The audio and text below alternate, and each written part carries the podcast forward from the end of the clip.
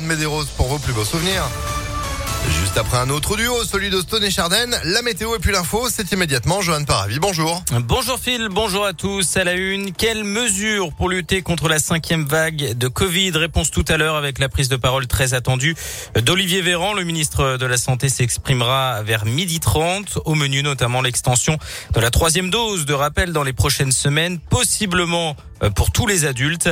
Le délai d'écart entre le dernier vaccin et cette dose de rappel pourrait par ailleurs être ramené de 6 à 5 mois. La validité des tests PCR devrait quant à elle passer de 72 à 24 heures. Le port du masque devrait lui devenir obligatoire à l'intérieur et à l'extérieur dans les lieux recevant euh, du public. Et puis en ce qui concerne les écoles, les classes pourraient ne plus systématiquement fermer dès qu'un élève est testé positif. Après un cas déclaré, les autres élèves euh, seront également testés aussitôt. Ceux qui sont négatifs pour pourront directement revenir en classe. Notez que plus de 32 000 cas positifs ont été enregistrés hier sur les dernières 24 heures en France.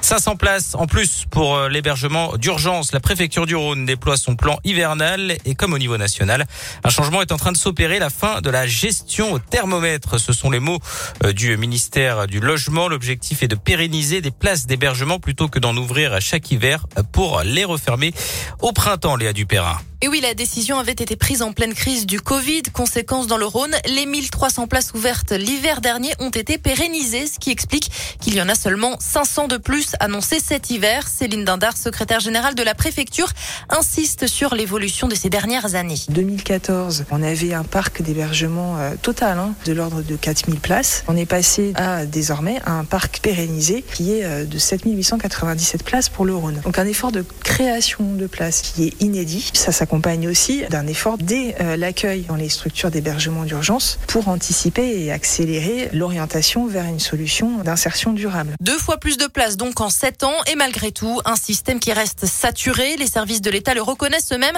Les stocks de places ne permettent pas de satisfaire la demande. Il a noté la possibilité d'ouvrir des gymnases en cas de forte baisse des températures. 160 places au total avec également le renforcement du 115 et des maraudes. À Lyon, plusieurs associations demandent un effort plus important pour faire face à la demande, y compris pour des familles avec des enfants qui dorment à la rue. Euh, d'après la maison de la veille sociale basée à Lyon, 3600 euh, demandes d'hébergement sont actuellement recensées. Un mécanisme discret pour lutter contre les violences faites aux femmes. La région Vergne-Rhône-Alpes a annoncé hier l'acquisition de 1000 boutons d'alerte. Quand il est activé, ce petit boîtier connecté permet d'envoyer un SMS géolocalisé à cinq proches simultanément.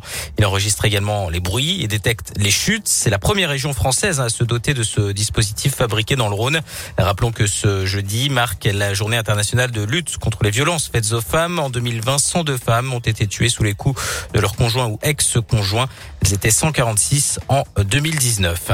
Dans le reste de l'actualité, cette tragédie hier au large de Calais, au moins 27 migrants sont décédés dans le naufrage de leur embarcation euh, dans la Manche. Ils tentaient de rejoindre euh, la Grande-Bretagne. La France ne laissera pas la Manche devenir un cimetière, a affirmé Emmanuel Macron, alors qu'une réunion de crise est prévue euh, ce matin à Matignon. Quatre passeurs suspects ont été interpellés. Du foot, nouveau rendez-vous européen pour euh, l'OL. Les Lyonnais se déplacent chez les Danois de Brondby ce soir en Ligue Europa. Match sans enjeu puisque les Guns sont déjà qualifiés pour les huitièmes de finale et assurés de terminer à la première place du groupe. Coup d'envoi 21h. Et puis en Ligue des Champions, le PSG s'est incliné à Manchester City 2-1 hier soir. Les Parisiens néanmoins qualifiés eux aussi pour les huitièmes de finale. Merci beaucoup Johan pour l'info à retrouver à tout moment sur impactfm.fr. Vous êtes de retour à 7h30. Avec plaisir. À tout à l'heure, 7h04, c'est la météo et c'est gris. Hein voilà.